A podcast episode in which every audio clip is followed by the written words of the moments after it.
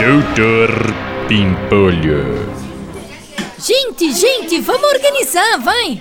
Ô, ô, posso saber que bagunça é essa aqui na porta da minha sala? Ai, doutor Bempolho, desculpa! É que a Daisy Sensitiva tá aqui na empresa hoje. Ela é cunhada do Jorge da contabilidade e veio aqui fazer umas previsões pra gente. Previsões, meu? Vai se f***, se Lady. Você sabe que eu detesto essas coisas de bruxaria, meu. Não é bruxaria, não, doutor Bempolho? Ah, Não é. Claro que é, meu. Quem faz previsão é bruxa, meu. Ai, calma, Dr. Pimpolho, deixa eu me apresentar. Eu sou a Daisy. Eu só vim aqui porque. Sai pra lá, meu. Ó, não vem me falar que alguém da empresa vai morrer que eu não quero saber, hein, meu. Não, Dr. Pimpolho, eu só vim falar Que que. o faturamento da empresa esse ano não vai ser bom. Não quero saber, meu. Não quero saber, pô. Eu odeio previsão. Calma, Dr. Pimpolho, não é nada disso. Eu vim aqui pra ajudar os funcionários a escolher umas dezenas pra jogar no bolão da Mega Sena. Só isso. Ah, tá. Só isso, né?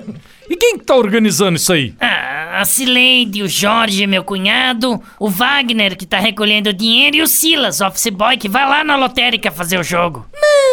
Ah, então, ó, vai se fuder todo mundo e tá demitido, meu. A Cileide, o Jorge, o Wagner e o Silas, que eu já falei mais de mil vezes que eu não quero funcionário fazendo bolão aqui na empresa, meu. Que depois vocês ganham, a empresa inteira pede as contas e eu fico na mão.